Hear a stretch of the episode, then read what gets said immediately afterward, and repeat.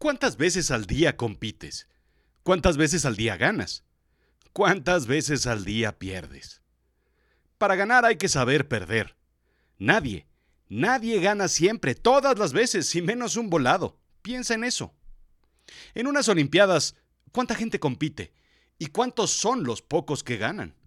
En un torneo como la Champions o la NFL, ¿para qué competir si las probabilidades de perder son tan altas? Hay más perdedores en el mundo que ganadores. ¿Lo habías pensado? Entonces, ¿por qué seguimos compitiendo si son más los perdedores?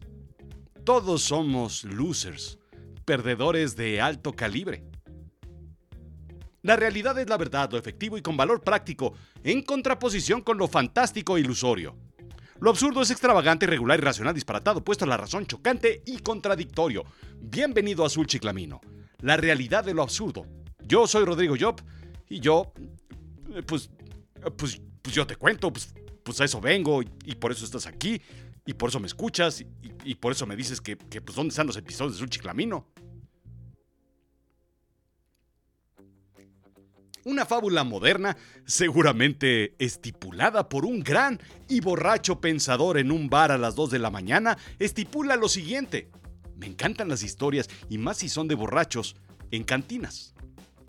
Eh, compadre, si estamos en la selva tú y yo y nos persigue un león, no tengo que correr más rápido que el león, solamente tengo que correr más rápido que tú. El filósofo bebió su tequila de un trago y como una tabla se fue de espaldas al piso. La fiesta había terminado esa noche. Sabes, los seres humanos somos, eh, somos sumamente competitivos. Nos gusta ganar, por supuesto. Hay una razón hormonal, el rush de la dopamina, la hormona de la felicidad que nos hace arrogantemente estúpidos al ganar. Buscamos ese fix. Sin embargo, ya con no perder es suficiente en muchas ocasiones. Al menos ya lo último, así ya lo menos, así ya de perdis, así, pues ya, pues que te... Pues no ser el último. Lo cierto es que la competencia es un espectro muy amplio, una gran escala de grises. Por supuesto, el contexto es relevante, al igual que el premio y la competencia, pero sobre todo, la personalidad de cada quien. Los psicólogos no evalúan qué tan bueno o malo es ser competitivo. Lo importante es el contexto psicológico bajo el cual sucede el resultado.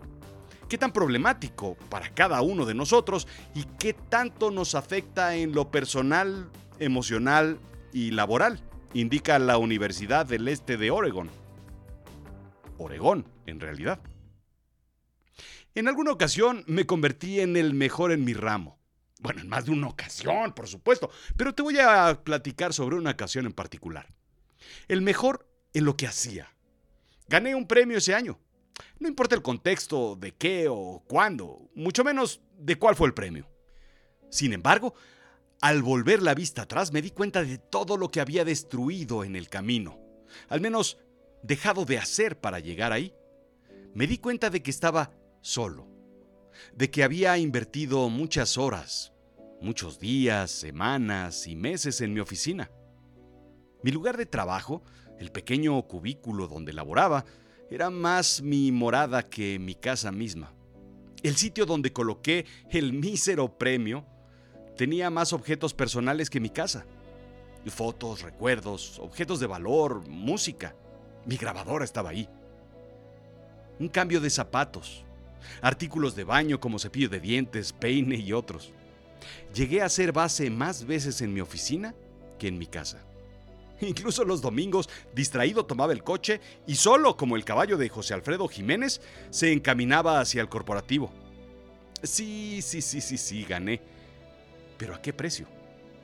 ¿Sabes que en un grupo grande de personas compitiendo, los resultados individuales son peores que en un grupo pequeño? Ese es el llamado efecto N. Si compiten 100 personas, el resultado individual es peor que si compiten solamente 10 entre ellos. Somos seres extraños, ¿no crees? Como la rana que quiso brincar dos veces el estanque, la cosa con los humanos es resaltar. Es decir, Las personas que están motivadas por la competencia ven en un momento dado una oportunidad para destacar, para resaltar en un grupo pequeño y así volverse más competitivas. Piensa en una clase o en un equipo deportivo. Es más fácil destacar en un salón pequeño que en uno grande. ¿No crees? Creo que es simple. Recuerdo haber trabajado en una organización en la que todos los vendedores a nivel mundial competíamos por un gran premio, un auto deportivo, pero no cualquiera, uno de esos como los que usaba el bigotón de Detroit que vivía en Hawái con camisas de flores. El premio era grande. El grupo era tan grande que era incluso desmotivante competir con quien pudiera tener un mercado más grande o un territorio más rico. De los 3.000 vendedores que éramos, solo un premio se entregaría. Ganó, en efecto, quien tuvo suerte de toparse con un gran proyecto y en un gran territorio, con cuentas más grandes, pero no necesariamente la persona más hábil. Ese año gané una taza con mi nombre y el logotipo de la organización, a pesar de haber llegado a mis números. Irónico, ¿no? ¿Todo el esfuerzo para eso? Sí, solamente porque no fui el 1, fui el 20 de 3000. Pareciera que la situación tiene lógica evolutiva. Muy, muy animal, muy bestia, muy bruta, muy grrr, muy fiera. Un estudio del 2014 de la Universidad de Bonn y los enemigos del silencio encontró que en el reino animal la competencia sí tiene una razón de ser, una importancia. Ahí te va. Los animales más competitivos son los que acaparan el mayor número de recursos, aunque también tienen una desventaja. Los animales que, por el contrario, llegan en segundo y no obtienen tantos recursos, evolucionan más porque explotan lo poco que consiguen de una manera más eficiente. Ah, ¿verdad? Como dijo Tobías, esa no me la creías. La competencia es natural, pero el ganar muchas veces es una perspectiva humana. Muchas veces inservible a nivel biológico. Claro, especular sobre la psicología humana partiendo de ejemplos animales es sumamente complejo, peligroso, aunque unos humanos, sobre todo en el Congreso, parezcan más animales que los animales mismos. Lo cierto es que hay que subrayar que es tan importante el ganar y llegar primero como el perder, entre comillas itálicas, bold y subrayado, que llegar al segundo lugar y enfocarse en la eficiencia. Los equipos competitivos requieren, al final, de ambas personalidades. ¿Qué volé? Y tú me preguntarás, oye Rodrigo, ¿y a dónde vas con todo este asunto? No cabe duda que la historia de un perdedor siempre es más interesante que la historia misma de un ganador. Déjame contarte una historia que me encontré. La historia de Sasaki Kojiro. Es claro que una historia de antaño de cualquier parte del mundo está llena de sabiduría. En esta ocasión, le toca nuevamente a Japón. La cultura japonesa respeta enormemente tanto a los ganadores como a los perdedores. A la par, las personas no solo eran juzgadas por sus resultados, las personas estaban orientadas al propósito, explica Medium. Cuentan que se recuerda tanto al ganador de la primera lucha de sumo como al perdedor. Sasaki Kojiro fue un samurái del siglo XVI. Cuentan que siempre se rendía incluso antes de comenzar los combates, no porque fuera malo, débil o cobarde, por el contrario, era grandioso. Sin embargo, no quería matar a sus rivales. Gracias a eso, logró perfeccionar el arte de su espada. Kojiro buscaba trascender y por ello se convirtió en el gran perdedor. Quería crecer y acumular sabiduría a través de la experiencia, mas no necesariamente de ganar. Perder era el camino que encontró para aprender y así analizaba el combate de sus adversarios aprendiendo de ellos. Al darse cuenta de que podía ganar, se rendía, sin importar honores, ya que lo alejaban de su objetivo, el aprendizaje y la sabiduría. Sus adversarios eran importantes también. La moraleja es que los ganadores no necesariamente son superiores y aquí está el wow moment, donde tú suspiras, tomas aire sientes un vacío en el estómago y dices ¡Wow! y te rascas la cabeza. Nunca fui una persona muy competitiva, déjame contarte. Lo he comentado aquí y en otros foros y conferencias arriba del escenario. Esta es la historia. No era bueno para el fútbol en mis años mozos de primaria y secundaria. Siempre era el jugador número 23. Ni siquiera llegaba a refuerzos. Ni siquiera clasificaba para sparring. ¿Por qué mi necedad? Bueno, pues porque mis amigos eran buenos y sí que estaban en el equipo, y ahí quería estar yo, en realidad con ellos. El siguiente clasificador era el equipo de básquetbol. Mi modesta estatura me ponía fuera de la competencia.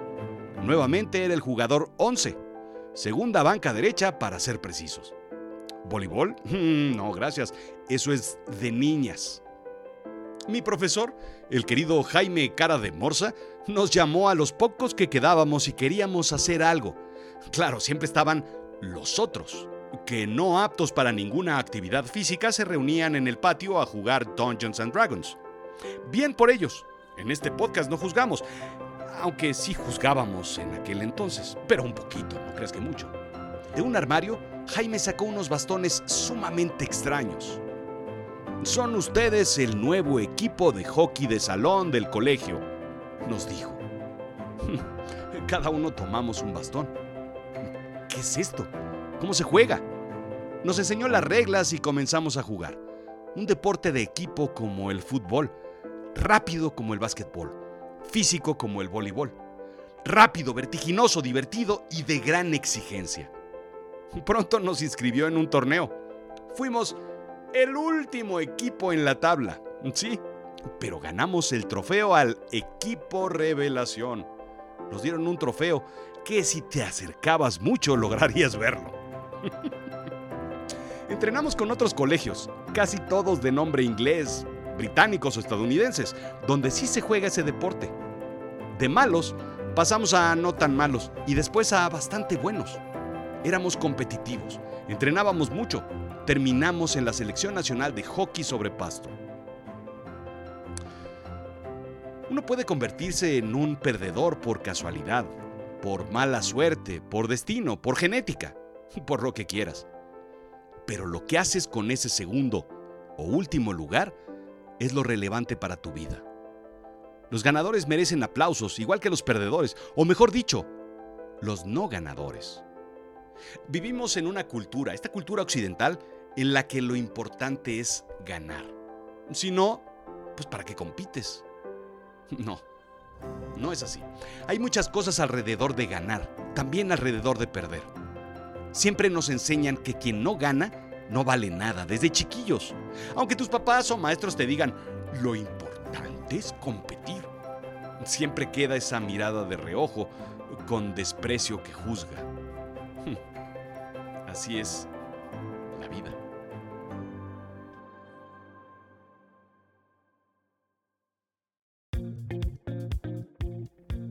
Esto fue Azul Chiclamino, la realidad de lo absurdo. Yo soy Rodrigo Job.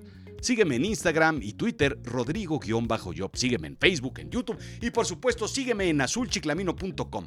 No dejes de escuchar Avisen a Berlín, la primera serie producida por Azul Chiclamino Originals. En, pues, pues ahí en Avisen a Berlín, puedes escuchar los tres primeros episodios gratis en Spotify, Apple Podcast o en cualquier plataforma de podcast.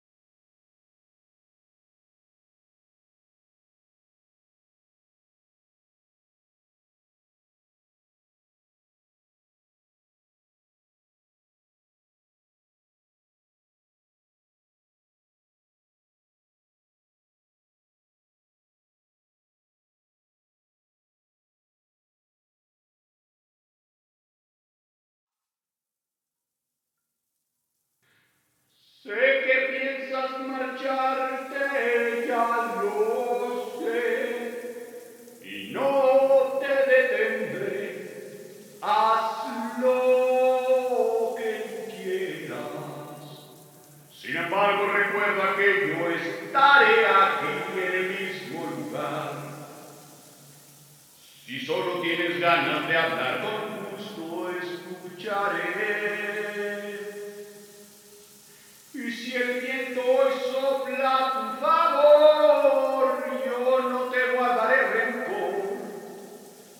claro que se pierde. No